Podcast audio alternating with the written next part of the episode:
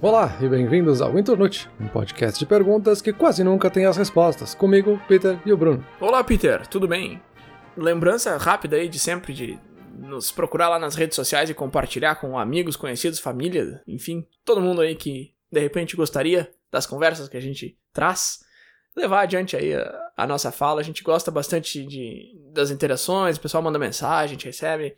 Volta e meia a gente traz um comentário ou outro aqui, a gente sempre conversa entre nós também, então muito legal essa interação em todas as redes sociais lá. Até no TikTok a gente se enfiou, Instagram, Facebook, estamos em todas. Mas Peter, pergunta de hoje, fala tu aí, qual é que é a pergunta do dia? Vamos lá, pergunta da semana então. Dessa vez nós dois pesquisamos sobre o assunto. A pergunta dessa semana é quem confia na autoconsciência? Uma pergunta pouco complexa, mas a gente pode ir interpretando ela de várias formas diferentes.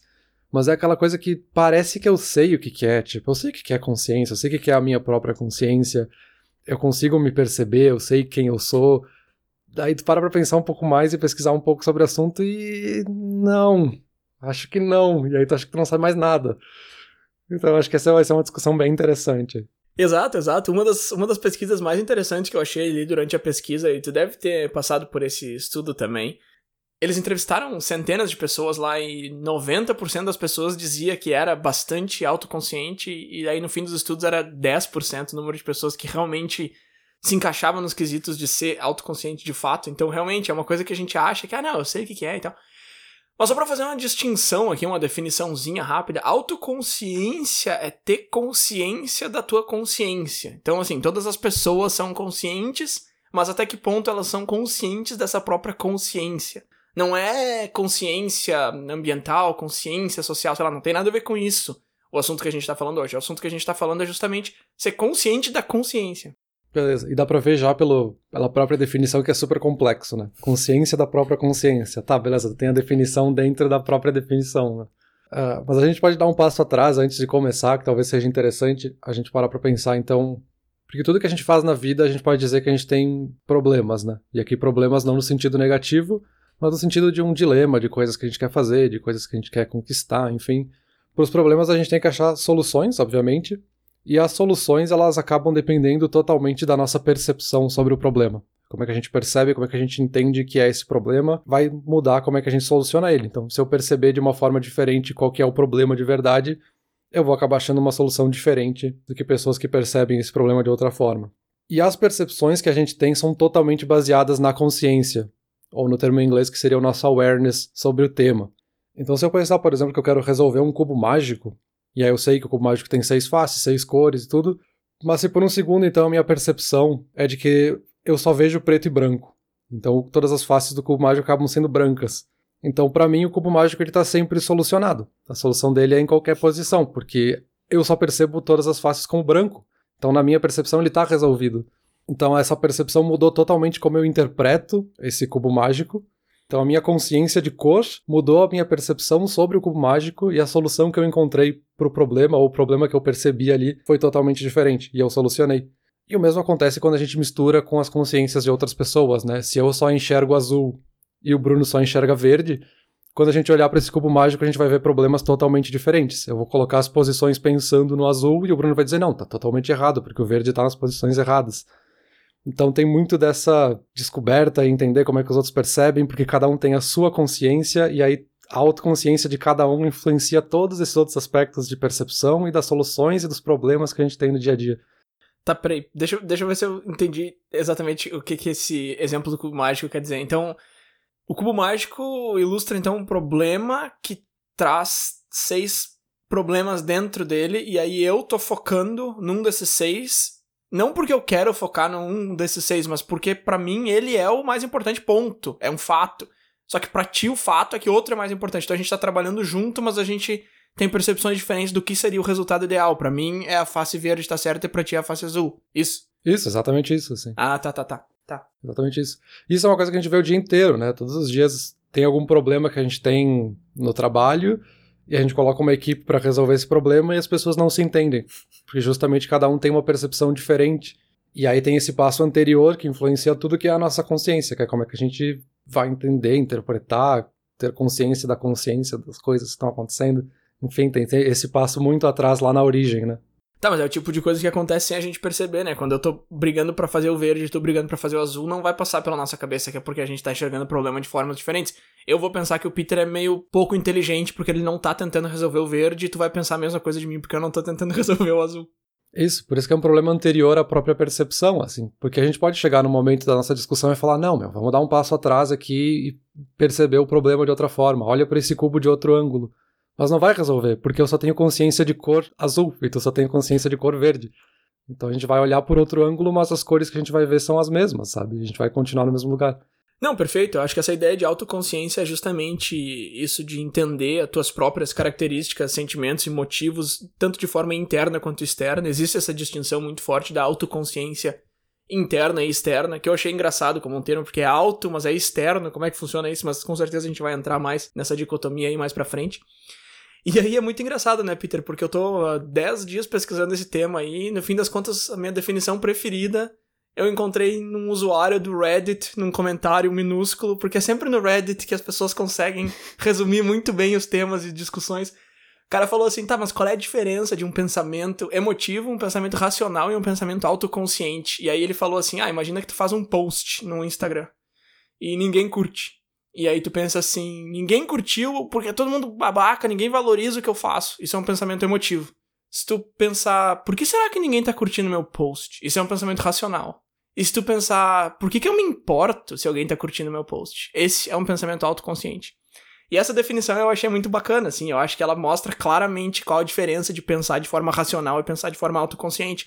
Que, claro, anda de mão dada, a gente faz junto. O, o, a autoconsciência não é irracional, mas ela tem essa distinção que dá pra ver claramente com esse exemplo maravilhoso aí que eu encontrei no Reddit. Vou deixar o link pro post aqui embaixo. Mas é uma dificuldade, né, Peter? A gente. Ah, essa história de desenvolvimento pessoal aí.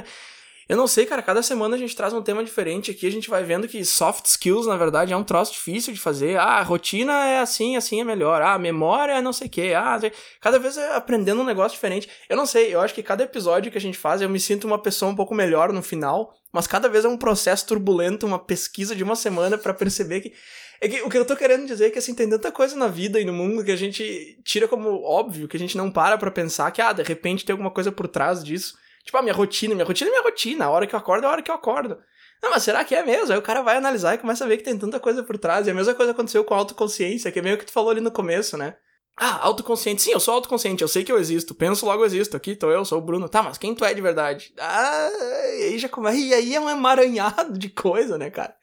Mas tá, vamos lá. Definições feitas, eu acho. Autoconsciência é isso aí. Agora, vamos, vamos entrar de cabeça nesse assunto aí. Como é que a gente chega lá, Peter? Como é que a gente se torna uma pessoa autoconsciente? É, eu acho que de definições a gente já tá bem servido aqui. Então, consciência é justamente esse nosso entendimento sobre as coisas, né? Então, pode ser a consciência de cores, que era o exemplo que a gente estava dando antes, pode ser a nossa consciência sobre nós mesmos. Então, a autoconsciência está mais nesse campo, assim, de autoanálise, né? De autoconhecimento, de conhecer nós mesmos e nessa ideia de fazer uma análise honesta, né, sobre nós mesmos, de quem nós realmente somos. Assim, é uma pergunta quase filosófica de quem somos, né? Uh, mas não é fácil, né? É difícil a gente chegar numa definição honesta, assim, ser honesto com nós mesmos e chegar nessa definição.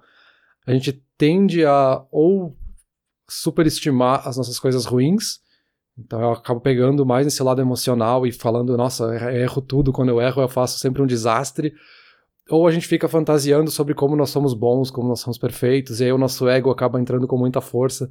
Então é muito difícil fazer uma análise honesta e sem nenhum viés em cima, sabe? Claro, tem muitas vantagens que a gente pode tirar disso, não só no sentido da gente ter um certo conforto, né? Da gente aprender mais sobre nós mesmos, mas as pessoas que são muito autoconscientes, né? Ou que têm um bom nível de autoconsciência, são pessoas que elas conseguem perceber melhor e aproveitar melhor oportunidades, porque justamente elas se entendem tão bem que elas conseguem ver quais oportunidades realmente se encaixam para ela.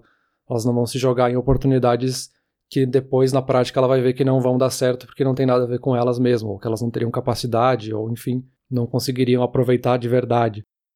Também nos ajuda a entender muito melhor as nossas intenções e objetivos, então a gente vai conseguir trabalhar melhor, ser mais produtivo, enfim, dá para aplicar isso de várias formas diferentes, né, de como é que a gente vai entender os nossos objetivos e o que a gente realmente quer tirar de alguma coisa ou não.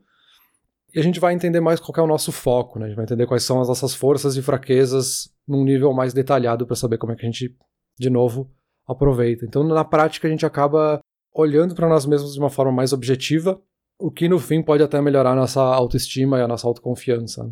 No fim, talvez. Durante, provavelmente não. Eu acho que esse processo ele é muito difícil, é muito duro. A gente, biologicamente falando, a gente evita desconforto, a gente evita coisas que são ruins para nós. Então, se a gente tenta se perguntar coisas que no fundo do cérebro, em algum lugar, a gente tem a resposta, mas a gente não quer encontrar essa resposta, a gente vai dar um jeito de fugir dessa pergunta ou de dar uma resposta diferente. Por isso que hum, autoconsciência, esses exercícios de autoconsciência são muito difíceis. Na verdade, esse é um dos pontos do porquê eles são tão difíceis. O principal conselho que eu encontrei várias vezes de diversas fontes em relação à autoconsciência é olhar para ti mesmo de forma objetiva. Mas eu não sei o que, isso quer dizer, assim. Agora, depois de ter pesquisado vários dias sobre isso e tal, eu já entendo bem melhor o que, que isso quer dizer. Mas eu acho que tu soltar esse conselho solto num vácuo, assim, ah, tu tem que olhar para ti mesmo de forma objetiva para entender quem tu é de verdade. Eu não sei, assim, para mim isso não diz nada, sabe? É, como a gente comentou ali no começo, existe a autoconsciência interna e a externa. A autoconsciência interna é essa comparação de como que tu te vê versus como que tu é. Então, quem tu é como uma pessoa comparado com como que tu te enxerga como uma pessoa. Se esses dois conceitos forem bem semelhantes, significa que tu é uma pessoa bastante autoconsciente. E a autoconsciência externa é como que tu te vê versus como as pessoas te veem. Então, existem essas duas coisas que são reais, digamos assim, que é a pessoa que tu é e a maneira que as pessoas te veem, e existe essa ideia na tua cabeça que é como que tu te enxerga. E aí a interna e a externa é a comparação disso, de como que tu te enxerga com esses dois conceitos mais reais.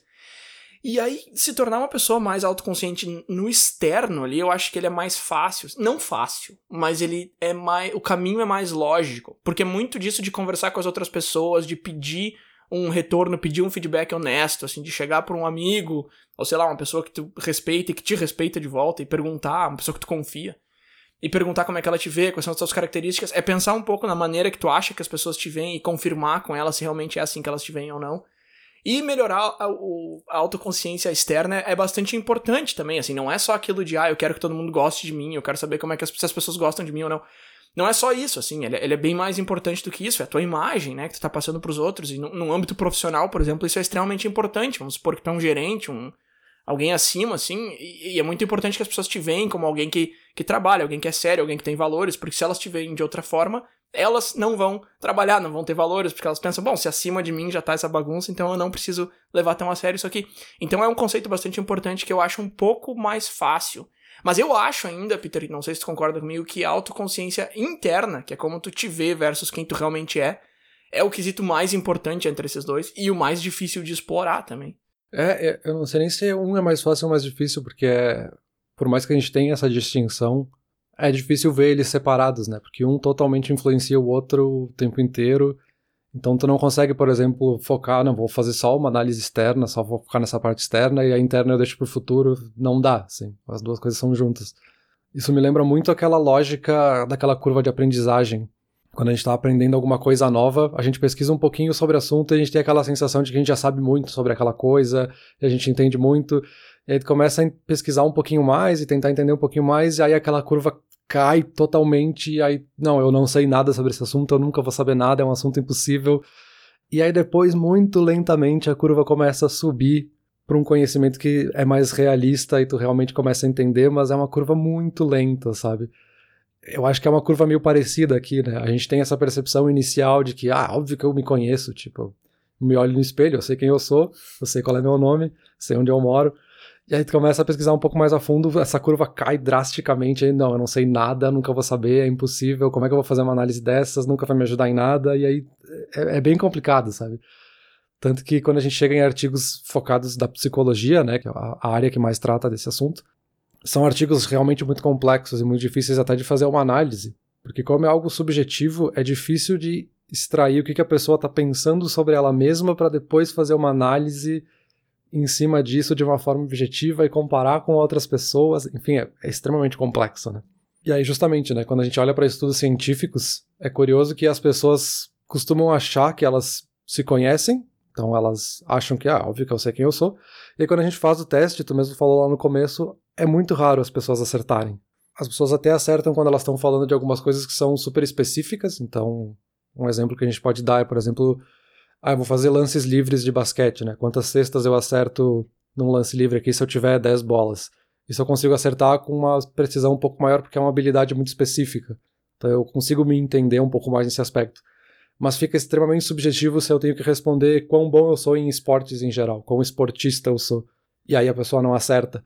Então é muito difícil, né? Sim, sim, de fato, quanto mais específico, mais fácil, com certeza. Se tu me perguntar quantas palavras eu consigo escrever por minuto, eu te digo tranquilamente. Se tu me perguntar quão grande é a minha vontade de ser um escritor renomado, já fica muito mais difícil. Provavelmente eu vou te dizer zero. Mas aí tá, meu, para, tira um dia para pensar sobre isso. Será que é zero? Não sei, cara, não sei. Eu já tô num ponto da curva de aprendizado aí, Peter, que eu cheguei lá embaixo. Então eu não sei mais nada e eu vou admitir aqui tranquilamente, não sei, cara. Eu, e é engraçado essa curva do aprendizado porque a gente tá lá em cima e quando a gente começa a fazer exercício de autoconhecimento, a gente ainda sobe um pouco mais, porque a gente, a gente mente um pouquinho no começo. Então, por exemplo, essa semana agora eu tirei uma hora para ficar só pensando nessas coisas aí. Eu peguei uns exercícios aí e tal, e eu fui para baixo da água para não poder encostar em computador, celular aqui. Quem tem piscina, banheira, faz aí. No chuveiro já mais de ficar uma hora com a água correndo, não recomendo, mas. Enfim, se isola e pra fazer, sabe? Foi o que eu fiz. E aí eu fiquei lá pensando assim. Porque tem mais isso também, né, cara? Tu quer se conhecer melhor, beleza. Tu tem que se fazer várias perguntas que são muito difíceis de responder. E aí tu vai se fazer essas perguntas e tu vai dizer que tu não tem resposta, tu vai achar uma resposta falsa e tal. Só que o problema é o seguinte, tu não tem nem as perguntas. Então primeiro tu tem que achar as perguntas. Não tem como ter uma lista de perguntas para se conhecer melhor, porque depende muito de quem tu é. Então tu tem que fazer até as próprias perguntas. E a primeira pergunta que eu encontrei para me fazer, assim, por que, que eu tenho que estar tá sempre fazendo alguma coisa, entendeu? Eu não posso ficar uma hora no domingo no sofá, né? uma, uma hora, velho, perdi uma hora da minha vida. Calma, cara, não é. Eu sei que, tipo, se eu olho de fora, eu sei que não é assim, mas na prática, para mim é. E aí eu me perguntei, ó, por que que, por que que é assim? Aí eu já meti uma desculpa esfarrapada, é uma, uma resposta padrãozão, assim, e segui em frente. Daí eu falei, não, não, calma. Então, assim, na curva de aprendizado eu tô ali, ó, ah, eu me conheço. Aí eu achei uma pergunta super difícil e me fiz. Aí eu já tinha uma resposta pronta, super boa. Então, quer dizer, minha curva subiu mais ainda. Ah, eu sei tudo, tranquilaço. Só que aí, claro, eu fiquei pensando mais sobre isso e tá, não, calma, eu acho que a resposta não é tão simples assim. E aí lá se fui eu uma hora pensando nisso aí. E aí, de fato, a curva foi lá para baixo, assim, eu não sei, eu não sei a resposta. E a gente tem muito medo de admitir que a gente não sabe a resposta, e a gente tem mais medo ainda de encontrar essa resposta, porque a gente pode não gostar muito dela. Então, de fato, essa, essa ideia da curva do aprendizado eu acho que tem muita relação aqui com, com autoconsciência. E pra gente se conhecer melhor do que a gente se conhece hoje, parece muito difícil, e é muito difícil, mas parece mais difícil ainda porque a gente acha que a gente já se conhece muito bem. E, e quebrar essa barreira é. Eu acho que é a pior parte. Sei lá se é a pior parte também, cara. Porque depois buscar as respostas também não é um processo muito, muito prazeroso, não. É, não, eu ainda tô nessa parte da curva aí do é impossível, eu nunca vou saber, não tem como saber. Eu insisto, obviamente, porque pelo menos por ter pesquisado um pouquinho sobre o assunto, eu sei que faz parte do processo, então eu tenho consciência desse processo, eu sei que esse pensamento de ser impossível faz parte. Uh, isso me lembra já de um dos efeitos que eu encontrei aqui, que aparece muito em pesquisas, que é o Dunning-Kruger Effect, que é um viés cognitivo que todo mundo tem no cérebro, e a gente faz isso quando a gente faz essas autoanálises, ou pelo menos essas análises iniciais, que as pessoas que não são treinadas sobre um assunto, né? A pesquisa fala de unskilled workers, elas costumam achar que elas são melhores do que elas são de verdade. Então elas costumam superestimar o que, que elas acham que sabem e quão boas elas são naquele tema. E as pessoas que são muito treinadas, né, os skilled workers, eles costumam achar que são muito piores. Então eles subestimam quão bom eles são naquele tema. Então nenhum dos lados sabe avaliar muito bem, não tem muita autoconsciência disso. Isso acontece muito por causa desse viés cognitivo. Então, quem é treinado tem esse viés de achar que as outras pessoas também tiveram as mesmas informações do que ela.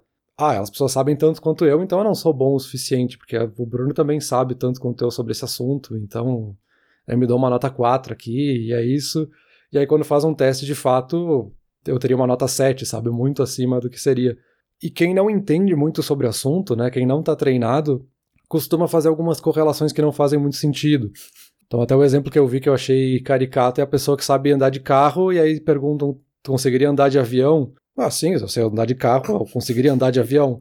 Não é a mesma coisa, mas por tu não ter nenhum conhecimento sobre quão difícil é andar de avião, pilotar um avião, tu acha que consegue, porque se eu consigo andar de carro, é fácil, né? Então a gente tem esse viés por natureza que eu acho que afeta totalmente né, curva de aprendizagem. Isso aí é um dos grandíssimos problemas que eu vejo, assim, com soft skills. Não só soft skills, na verdade, coisas que a gente treina, que a gente aprende, que a gente vê em aula, que seja.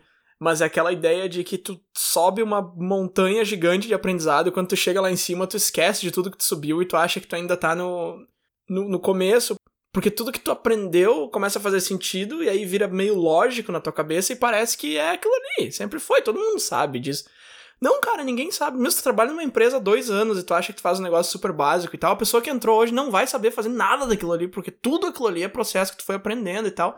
E a gente tem essa, esse péssimo hábito de esquecer de tudo que a gente passou para chegar onde a gente tá. Eu vi uma frase essa semana que eu achei muito boa, que eu não sei se tem muita relação aqui, mas eu vou te falar porque eu gostei muito que dizia assim, tu não, tu não consegue ver o teu progresso na vida porque tu fica subindo o nível de expectativa. Então, quer dizer, eu quero aprender isso aqui. Aí tu consegue aprender, ao invés de tu dizer, uau, aprendi isso, tu já tá olhando pro próximo negócio que tu vai aprender e aquele primeiro que tu aprendeu já parece que é o básico.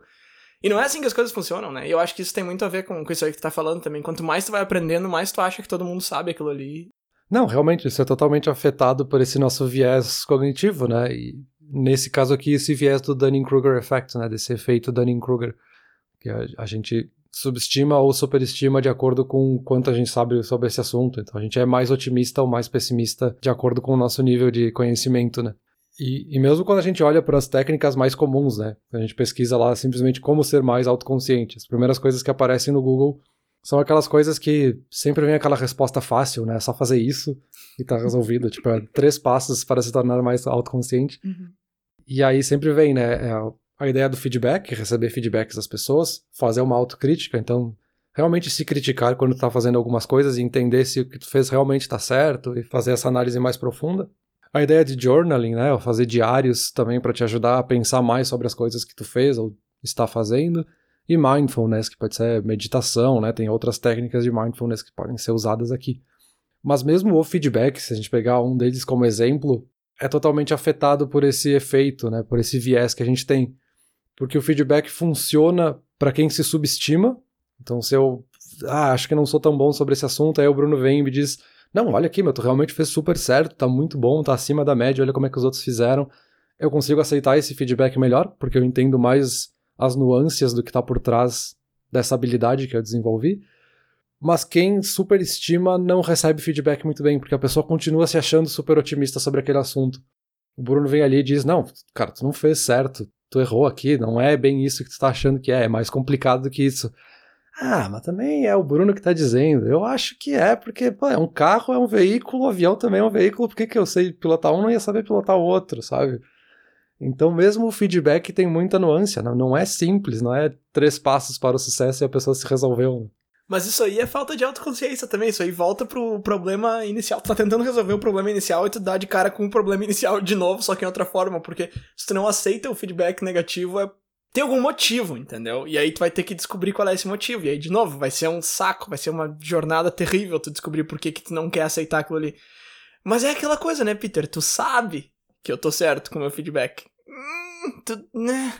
Tu vai discordar, tu vai dizer que não, que eu tô errado, mas, mas será? Não, tu sabe, e aí por que que tá dizendo que eu tô errado? Então quer dizer, isso aí, só que esse aí já é bem mais difícil, porque daí é aquele passo inicial lá, de se fazer as perguntas e de se conhecer melhor, então, realmente, o feedback ele funciona nesse primeiro exemplo que tu citou, ou então para uma pessoa que já se conhece tão bem que ela já, de repente, nem precisa desse feedback, mas enfim, é meio que um ciclo difícil de quebrar aí. É, exatamente, porque quando tu me diz que eu tô errado, não é bem que eu sei que eu tô errado e aí eu tô tentando me mentir, sabe? Tem essa coisa que a gente falou lá no começo da consciência mesmo ser anterior à percepção. De que eu realmente acredito que eu sei sobre esse assunto, assim. A minha consciência é de que eu sei, sabe? Eu não tenho essa autoconsciência de parar para olhar se eu realmente sei sobre esse assunto e se eu realmente conseguiria aplicar isso então afeta lá no fundo, assim. E não é porque a pessoa fala por mal, tipo, ah, eu vou dizer que eu sei porque daí o Bruno vai achar que eu sei e eu vou influenciar. Não, eu realmente acredito nisso, sabe? Essa é a dificuldade justamente desses do que a pesquisa chama de overperformers e underperformers. São as pessoas que conseguem se avaliar melhor e as pessoas que se avaliam um pouco pior, assim, ou não conseguem se avaliar muito bem. Porque é justamente esse gap de não entender muito, né? Não ter muita autoconsciência. Exato, exato, não é por mal, não é por mal, é justamente falta de consciência de que tu realmente não sabe aquilo ali. Só que o que eu digo é assim, se tu me falar, se tu me der um feedback negativo, eu sempre tenho duas opções, que é ignorar o teu feedback ou pensar em da onde que ele tá vindo, se ele faz algum sentido. Talvez se eu tentar pensar se ele faz algum sentido, a minha primeira resposta seja que não, que tu tá errado e tal. Talvez seja a primeira Mas eu posso tentar entender da onde que tá vindo esse feedback. Eu posso tentar aceitar, entendeu? Tipo, todas essas coisas eu posso tentar fazer. E às vezes eu não faço. E é isso que eu tô dizendo, assim. Quando eu não faço é porque eu sei, entre aspas, que eu tô certo e tu tá errado. Mas no fundo eu também sei que existe a outra opção, que eu poderia ir atrás, que eu poderia verificar. E às vezes a gente deixa de lado. Então isso que eu quero dizer assim, não é que eu vou conscientemente mentir, dizer, ah, não, eu sei que o Peter tá certo, mas para ele eu vou dizer que ele tá errado. Não, não, tipo, eu tô mentindo para mim mesmo, é um negócio muito mais profundo lá, lá para trás. É uma, é uma mentira, mas é uma mentira inconsciente, é justamente disso que a gente tá falando, né? A falta da, da consciência. É, não, perfeito. Acho que agora a gente poderia até entrar um pouquinho mais em o que, que a gente faz, então, para se ajudar, ou se tem algum exercício, alguma técnica, alguma coisa, porque a gente já sabe que é muito difícil mas a gente sabe também que dá para melhorar. Então, tem formas. Mas também não é aquela coisa de três passos para o sucesso que a gente encontra nos primeiros resultados do Google. Assim, é mais complexo do que isso. Um deles, que eu acho que é uma coisa que tu estava falando agora, eu acho que encaixa bem nesse momento, que é a ideia do pensamento metacognitivo, que é simplesmente pensar sobre o que tu pensou. Então, tu se fez uma pergunta, tu chegou na resposta X, aí tu tem que parar para pensar, tá, mas por que, que eu cheguei nessa resposta? Será que é tão simples assim? Será que é isso mesmo? É bem essa coisa que tu falou de ficar na banheira ou ficar isolado pensando sobre o assunto, assim, é fazer esse pensamento metacognitivo. Ficar pensando sobre o que tu pensou, por que, que eu pensei nisso. Tem vários exercícios lógicos que tu pode fazer por trás, né? Não vou entrar nos detalhes aqui, mas é bem essa ideia, assim, pensar sobre por que, que tu pensou nisso, assim, tá, por que, que eu cheguei nessa conclusão? Por que, que eu acho que eu sou tão bom nisso? Ah, porque eu estudei sobre esse assunto? É porque eu pratico ele há tanto tempo? É porque eu já fiz testes e vi que eu tô acima da média dos outros? E é aquela coisa, assim, é simples até de certa forma, né? É pensar sobre por que, que tu pensou. Chega a ser engraçado esse tipo de técnica, né? Mas nada mais justo do que quando a gente tá falando da consciência, da consciência, pensar, do pensar, tá, tipo, é um, é um passo duplo ali, tu tem que ir um pouquinho mais a fundo. Eu acho que outra coisa importante também, Peter, para se tornar uma pessoa mais autoconsciente é entender por que, que a gente tá fazendo isso. Assim. Tu pode dizer, ah, eu vou fazer uns exercícios. Porque tá, a gente vai listar aqui algumas técnicas, algumas dicas que a gente viu, que achou interessante e tal. Eu fiz algumas coisas essa semana que me ajudaram bastante e tal, mas. Tá, eu vou fazer essas técnicas para quê? Para me tornar uma pessoa mais autoconsciente. Tá, mas para quê? Entendeu? Tu tem que saber o que, que tu tá fazendo ali, tu tem que saber onde é que tu quer chegar com isso. Eu acho que isso é o primeiro passo. Isso é uma coisa que a gente negligencia bastante, a gente comentou isso no último episódio de quando tu vai tocar um projeto pra frente, tu passar por cima do objetivo como se ele fosse uma coisa óbvia. E não é. Ah, qual é o meu objetivo de tentar me entender melhor? É saber melhor quem eu sou. Não, isso não é um objetivo, cara. Qual é o teu objetivo de fato, entendeu? Por exemplo, eu tava me perguntando por que, que eu tenho que estar sempre ocupado, sempre com a cabeça ocupada, sempre fazendo alguma coisa. O que, que eu vou ganhar? Vai ser um exercício muito difícil de fazer. E foi, de fato, foi um exercício bem difícil, muito chato. Eu tive que buscar respostas que eu não quero dar, enfim, mesmo que seja para mim mesmo. E mas por que, que eu tô fazendo isso então, se é tão ruim? Hum, nesse caso, me ajuda a ficar mais tranquilo, entendeu? Aproveitar um domingo. De repente eu quero ficar assistindo TV e eu não consigo ficar em paz comigo mesmo. Eu quero ficar em paz comigo mesmo.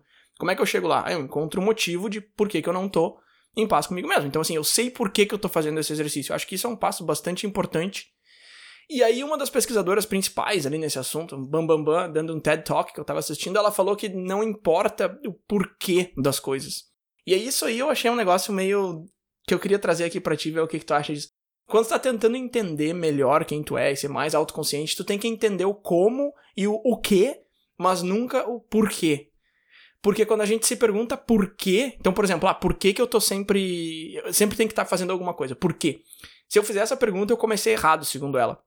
E aí eu achei isso meio tosco, mas a justificativa dela faz bastante sentido. Ela disse que quando a gente se pergunta por quê, a gente começa a dar respostas que não são reais. E a gente acredita que elas são reais. Então a gente não vai pro caminho certo, entendeu? Uhum. Então se eu me perguntasse, por exemplo, o que que eu tenho que fazer para não me sentir assim, eu chegaria na resposta mais correta do que se eu me perguntar por que, que eu me sinto assim. Eu acho que os dois são importantes, entendeu? Eu acho que entender o porquê é a base para conseguir sair.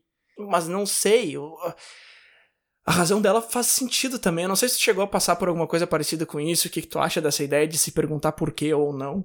Não, não, não, não tinha visto isso, mas eu acho que faz sentido, assim, porque parece que o porquê, quando a gente se pergunta isso, justamente quando a gente não tem uma boa autoconsciência, a gente tá ainda nesse nível de a gente acha que se conhece e não se conhece de verdade, o porquê meio que vai te levar num outro viés de porquê por causa disso. Por causa uhum. desse ponto aqui, acabou, tá resolvido, já me entendo, vou para a próxima. E eu acho que passar por outras perguntas antes, e talvez o porquê seria a pergunta final, vai te fazer criar uma base melhor para poder se questionar depois, você fazer autocrítica. Uhum. Então, o que, que eu posso fazer para sair disso? E aí tu vai se fazer depois o porquê. Tá, mas se a causa de eu ter que fazer algo o tempo inteiro e não poder ficar sem fazer nada é isso, então o que eu faço para não acontecer isso não funciona uma coisa com a outra. Então, eu acho que o porquê seria quase a pergunta final, sabe? Acho que é isso que ela quer dizer que o porquê não importa. Porque a gente tem esse viés de que se eu me conheço, então eu tenho a resposta, eu sei por que isso está acontecendo. Então acho que a ideia de não se fazer o porquê é evitar isso, né? Deixar isso para depois, quando tu já se conhece um pouco melhor, depois tu se pergunta por quê, sabe?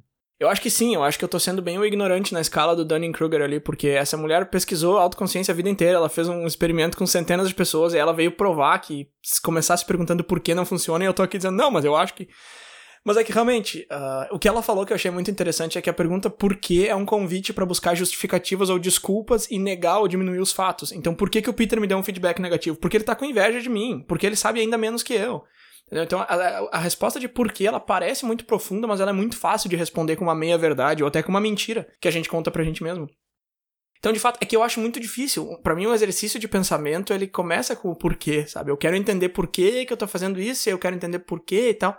E ela vem dizer, não, não começa assim, tu tá errado. Aí, putz, é um, é um passo a mais para mim, entendeu? Porque, tá, eu tenho que buscar outra pergunta, então eu não posso nem começar com a pergunta que eu tô confortável, eu tenho que começar com outro negócio. Então acho que eu tô meio que tentando negar, assim. Mas faz sentido, eu acho que é interessante a gente comentar sobre isso, porque se a gente quer falar sobre ser mais autoconsciente, dar alguns exercícios e tal que dá para fazer, eu acho que é importante dizer também por onde não começar. Inicialmente me parecia uma ótima porta de entrada, mas aparentemente entender por que que tu é daquele jeito é bom, é saudável, mas se tu não é uma pessoa super autoconsciente, não começa por aí porque vai dar errado. Tu vai acabar culpando a tua infância, o teu professor, sei lá. Tipo, tenta procurar a resposta em ti antes de ir atrás de fatores externos, eu acho. É, porque eu acho que essa ideia de começar pelo porquê faz bastante sentido quando a gente tá tentando entender coisas externas, né? Quando a gente tá tentando entender outras coisas da vida e do universo, alguma coisa que eu quero aprender mais, quero entender por que, que essa coisa existe, porque ela faz o resultado que ela faz, sabe? Aí o porquê faz sentido começar.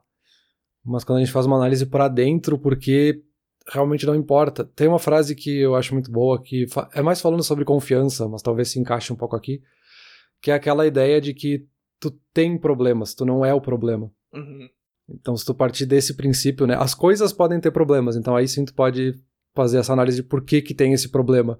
Mas tu não é um problema, tu tem os problemas. Então, o que é o problema que eu tenho para depois fazer o resto da análise, sabe? Acho que é um pouco essa lógica, assim. Sim, perfeito, perfeito. E quando a gente está fazendo essa análise, justamente de comparar o que é o interno e o externo, e tem esses estudos, né, de justamente o que, que a gente percebe sobre nós mesmos, o que, que a gente tem consciência sobre nós mesmos e como é que os outros veem a gente, tem essa distinção. E a gente tem justamente um exercício que é relativamente simples para fazer, para te poder comparar como tu se percebe e como os outros te percebem, que é o exercício da janela de Johari, que é um exercício bem popular, inclusive, que funciona bastante para isso. Então, tu geralmente faz com outra pessoa, então tu precisa talvez da tua esposa ou de algum amigo que vai fazer também o teste ao mesmo tempo, e tu vai fazer uma análise sobre ti e essa outra pessoa vai fazer uma análise sobre ti também. E aí depois no final tu compara os resultados para ver o que, que os outros estão percebendo de ti, o que, que tu acha que os outros percebem e faz essa comparação. Então é bem curioso assim. Explicando rapidamente, né, a janela de Johari coloca tudo numa matriz, que ficam em quatro quadrantes no fim das contas. No primeiro quadrante, que eles chamam de arena, são as coisas que tu sabes sobre tu mesmo e que os outros também sabem sobre tu mesmo. Tem um segundo quadrante de coisas que eu sei sobre eu mesmo e os outros não sabem. Depois a gente tem um terceiro quadrante que seria o que, os outros sabem sobre mim, mas eu não sei, que seriam os pontos cegos. Então tu vai ter que tentar estimar ali que os outros sabem sobre mim e eu não sei. E a gente tem o último quadrante, que obviamente são as coisas que nem eu sei sobre eu mesmo e nem os outros sabem sobre eu mesmo, que seria o desconhecido, né? E aí nesse exercício tu tem uma lista de adjetivos que depois tu vai dividindo entre esses quadrantes, então o que, que se encaixa nesse quadrante, o que se encaixa no outro, e a outra pessoa vai usar exatamente a mesma lista de adjetivos para dividir eles nesses quadrantes, e no final tu compara para ver quão distante tá a tua percepção sobre tu mesmo, a tua autoconsciência, e como os outros veem isso. Então pode ser um exercício relativamente simples para poder entender quanto eu realmente sou parecido com o que eu imagino que eu sou, sabe? E aí, com isso, tu consegue olhar para o resultado e fazer, tá, mas por que, que o Bruno disse que eu sou uma pessoa simpática? Se eu coloquei aqui que eu não, não me considero simpático, eu não acho que eu sou simpático com os outros, e o Bruno falou que eu sou. O que, que ele quer dizer com isso, sabe? Por que, que eu não percebo isso em mim? Por que, que ele percebe isso em mim? Pode ser um ponto de partida para começar essas análises, né? Ok, mas eu acho que. Minha opinião, tá? Eu posso. É uma opinião, enfim. Não tô certo nem errado. Talvez tu discorde, talvez não. Eu acho que começar o processo de autoconsciência. Tipo, a pessoa tá ouvindo aqui essa conversa, aí ela pensa assim, cara, eu acho que eu não sou tão autoconsciente quanto eu achei que eu fosse, eu vou começar. Acho primeiraço, primeiro é um passo, assim. Primeiro passo ser algo assim, de pedir feedback pros outros, eu acho muito perigoso, cara. Porque pá, pega no ego, pega no emotivo ali, a gente não vai querer aceitar, a gente se fecha, a gente vai ficar chateado com aquela pessoa, vai ressentir. Eu acho que primeiro a gente tem que pelo menos quebrar essa ilusão. Porque a gente tá, eu, eu sou essa pessoa que eu tô, eu enxergo exatamente quem eu sou. Se eu nunca fiz um exercício assim, se eu nunca parei para pensar de fato, essa minha ideia tá errada. Fato. Com certeza, assim. Pode ser que esteja um pouco errado, pode ser que esteja muito errado, mas precisa calibrar. Essa ideia tá errada. Eu preciso perceber isso. Só isso, assim. Eu preciso perceber que a ideia que eu tenho de mim mesmo não é exatamente quem eu sou. E aí tá, aí beleza, aí tu vai catar um feedback aí, tu vai pedir pros teus amigos te avaliarem e tal. Mas eu acho que tu fazer isso antes de tu realmente dar esse clique, de ter essa percepção é muito perigoso, sabe? Porque, ah, eu sou um cara super extrovertido, simpático, eu sou engraçado. Aí eu vou fazer, pergunto para três amigos e eles me dizem que eles me veem como uma pessoa meio awkward, assim. Ah, que tenta fazer piada, mas que não é muito engraçado e acaba sendo engraçado por causa da falta de graça. E aí, tipo, é uma coisa que eu nunca tinha pensado sobre mim. Bah, vai ser um tiro no estômago, entendeu? Ser... Então, assim, eu acho que é muito difícil a gente aceitar essas, esses feedbacks. Então, primeiro, pelo menos entende, assim, que nem tudo é o que parece quando, quando a gente tá pensando na gente mesmo. E aí vai. Eu ainda iria uns passos a mais, assim. Eu tentaria me entender bem melhor antes de buscar um feedback, sabe? Antes de buscar essa consciência externa. Eu acho esse, esse exercício que tu falou bem interessante, até pela simplicidade dele, né? Muito fácil de fazer e de comparar os resultados e tal. Eu só acho que os resultados podem ser um pouco perigosos. Não, não, não, sim. Faz bastante sentido o que tu tá falando. De que primeiro tu tem que ter uma, uma certa noção, um primeiro entendimento do que, que tu quer com isso, assim. Uhum. Qual é o teu resultado. Então tu tem que fazer uma primeira análise. Então talvez esse não seja exatamente o primeiro passo, né? O primeiro passo é tu realmente reconhecer que tu quer entender mais sobre ti mesmo e dar alguns primeiros passos, talvez. Mas, claro, também a pessoa não chegaria nesse exercício sem primeiro fazer alguma primeira análise, algum primeiro entendimento, para daí chegar nesse exercício, para daí querer colocar esse exercício em prática, enfim. É que ele, ele, é muito, ele é muito fácil, né? Ele é bem mais fácil do que tu te fazer várias perguntas. E buscar as perguntas para te fazer pra buscar. Ele é muito mais fácil. Tu pega um exercício que já tá pronto e faz, mas assim, eu acho. Uma coisa que eu achei interessante que poderia ser o primeiro passo, assim, foi um conselho que eu li que é quanto, quanto mais tu lê, assim, livros, principalmente ficção, assim, é, perceber como que os autores descrevem os personagens. Que isso é uma coisa que tu não tem em filme ou seriado, que é só no livro mesmo. Que é como que eles descrevem os personagens para tentar te descrever na mesma forma. Porque se a gente olha pra uma pessoa, a gente vê as características físicas ali. Se eu olho para mim mesmo, eu vou ver algumas coisas mais específicas. Mas de repente ir um pouco além, assim, tentar romantizar a tua persona, entendeu? Tentar te descrever de uma forma diferente. Eu acho que o primeiro exercício interessante é justamente tentar se descrever, mas não, ah, eu tenho cabelo dessa cor e tal. Tentar se descrever de alguma outra forma. E aí, se tu não sabe muito bem que forma seria essa, uh, o, o, formato como alguns autores descrevem alguns personagens seria uma, uma referência interessante, assim. Então, isso eu achei um comentário legal. E outra, outra coisa que dá para fazer junto, assim, de pegar um papel e começar a porque daí, aí, isso aí tu consegue encontrar várias maneiras de fazer, né? Ah, pega um papel e escreve 10 adjetivos, depois escreve, que, que te descrevem, depois escreve 10 frases com esses adjetivos que te descrevem mais profundamente ainda, etc e tal. Então isso aí tem várias coisas que dá pra fazer. E outra coisa que dá pra fazer também, junto com isso, é, é botar teu objetivo ali, né? Porque isso é uma coisa que eu, eu bato muito nessa tecla, assim, mas é que me impressiona a quantidade de gente que não sabe seus objetivos, assim. Ah, a pessoa até sabe, ela pensou nisso há cinco anos atrás e ela tá no piloto automático, mas a, aquela pergunta assim de, tá, qual é teu objetivo? O que, que tu tá fazendo agora na tua vida? Onde é que tu quer chegar com isso? E isso é uma pergunta super difícil também, super pesada, e a gente não se questiona tão seguido quanto a gente deveria, assim. Então acho que entender quem a gente é tá muito conectado com entender onde a gente quer estar, tá, quem que a gente quer ser, onde é que a gente quer chegar. Então, e, e ver a diferença entre essas duas coisas eu acho muito importante também. Quem é que eu sou hoje? Quem é que eu quero ser, sabe? É, é, essa ideia de listar entra um pouco naquela lógica de journaling, né? De fazer um diário ou fazer escritos pensando sobre ti mesmo. A ideia de ler mais, que chega a ser até um clichê, né? É, Para milhões de assuntos a gente acha como a conclusão ler mais, ler mais sobre o assunto, ler mais sobre outras coisas. Mas enfim, eu acho que o livro é um meio que a gente já usa há milênios. Eu acho que é um meio de comunicação que deu um pouquinho certo. Mas aí já é outra questão, né? Uh, e claro, né, tem a dica que é óbvia, mas eu acho que é super importante a gente comentar aqui, que é justamente a ajuda de um profissional da área, né? A ajuda de um psicólogo, de um psicanalista que vai conseguir ter técnicas muito mais profundas e ver quais técnicas que funcionam exatamente para ti, para ti se conhecer. Então, eu acho que é essencial se a pessoa quer realmente conhecer mais sobre ela mesma, fazer algumas sessões, entender algumas técnicas, poder fazer essa análise, né? ter esse momento de isolamento que pode começar talvez na banheira de casa para pensar um pouquinho sobre o assunto, mas com a ajuda de um profissional, com certeza tu vai ter progressos muito melhores. Né? Com certeza, Peter, é, isso, buscar essa ajuda profissional e tal, eu acho que é muito bom. Hoje em dia tem tantas maneiras de fazer isso, em, em pessoa, online, enfim, eu acho que que é uma ferramenta maravilhosa, sim, com certeza. E, e claro, psicologia psicanálise, muito, muito, muito fortemente ligado com isso que a gente está falando hoje. A gente não citou diretamente nenhuma vez, mas eu fui ler muita coisa do Carl Jung aqui para falar sobre isso hoje, para conversar contigo. Ele tem aquele conceito que eu acho muito legal, que é o da persona e da sombra. Então, a persona é quem que a gente é pros outros, mas aí conscientemente, né? Qual é a máscara que eu visto no meu dia a dia? A pessoa que eu sou no trabalho não é de fato quem eu sou. Ela é uma uma concessão entre quem eu realmente sou e quem eu preciso ser para funcionar na sociedade. Quem eu sou não é a pessoa que eu sou na sociedade. Enfim, é uma, é uma, é uma ideia muito louca, assim, mas é muito interessante. Ele fala também da sombra, que é tudo de ruim que existe em mim, né? Que eu, que eu não quero admitir, que eu coloco no canto, que eu finjo que não existe. E não só necessariamente ruim, mas coisas que eu não quero admitir por outros motivos também. Que eu tenho medo, que eu não sou confortável, que eu não quero falar sobre isso. Eu acho que isso tem muito a ver com ser pouco autoconsciente, no caso, né? De não ser autoconsciente de colocar isso, de esconder, de fingir que não existe.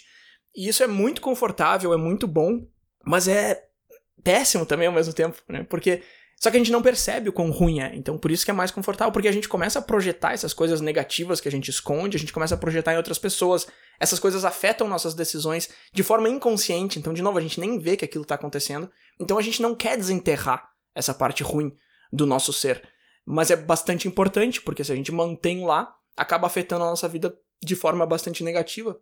E aí aquilo, né, que a gente já comentou no, no episódio aqui, mas enfim, se encaminhando para a conclusão agora, esse processo de se conhecer mais, ele é muito ruim, ele é muito difícil, mas no curto prazo, né?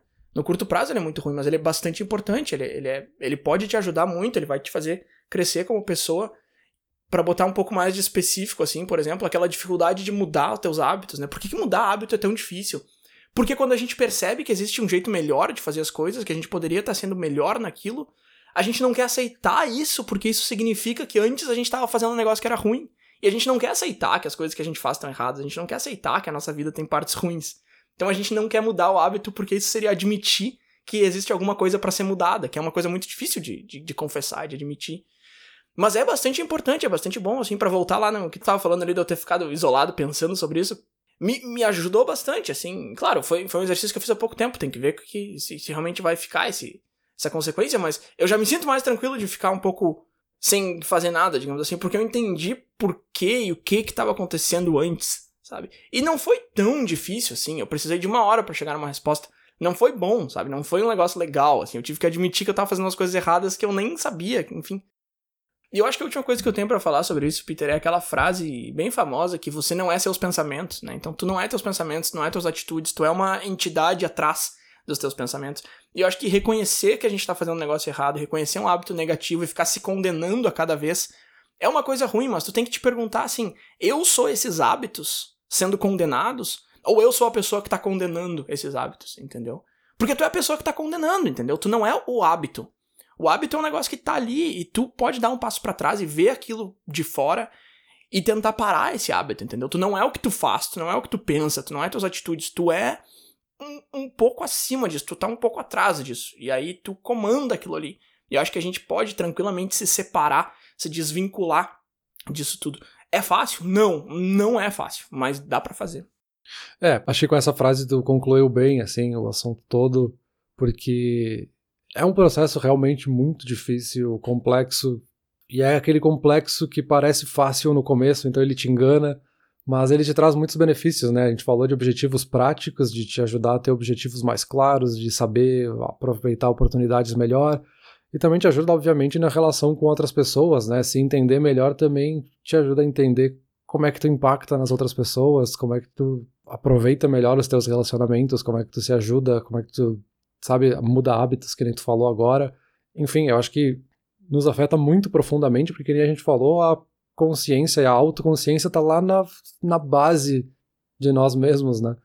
É antes das nossas percepções, antes dos nossos problemas, antes das nossas relações, é tipo, meio que a base de tudo. Então, por mais difícil que seja esse processo, ele pode ser muito benéfico em muitos aspectos da vida, se não todos, né? E eu acho que isso já lança aí um desafio pra gente, porque a gente tinha no ano passado aquela grande pergunta que a gente ficou meses e meses postergando, que era qual o sentido da vida. E aí a nossa próxima pergunta super filosófica que a gente pode lançar aqui para ficar postergando por mais alguns meses é quem somos? A gente ficou postergando o sentido da vida. Olha aqui, ó, Peter, o pessoal que nos escuta aqui desde o ano passado sabe muito bem quem de nós dois que tava postergando o sentido da vida. Agora, o quem somos, eu acho que eu vou me juntar a ti e vou postergar junto também, porque ô perguntinha difícil. Não, mas a percepção do público é que os dois postergaram e a gente deixa assim. Valeu. Percepção pública. Ô, Peter, tem, tá na nossa pauta também, né? Essa pergunta. Existe opinião pública? Eu acho que isso aí de percepção pública não tem nada a ver, não. Eu acho que o pessoal sabe muito bem. Mas beleza, por hoje ficamos por aqui. Valeu.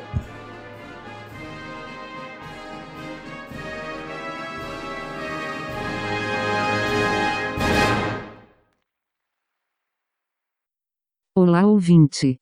Se você gosta do Inturnute, não deixe de compartilhar nas redes sociais e de seguir no Spotify ou no seu aplicativo de podcasts favorito. E se você quiser compartilhar a sua resposta para a pergunta da semana, é só enviar uma mensagem. Muito obrigado e até o próximo episódio.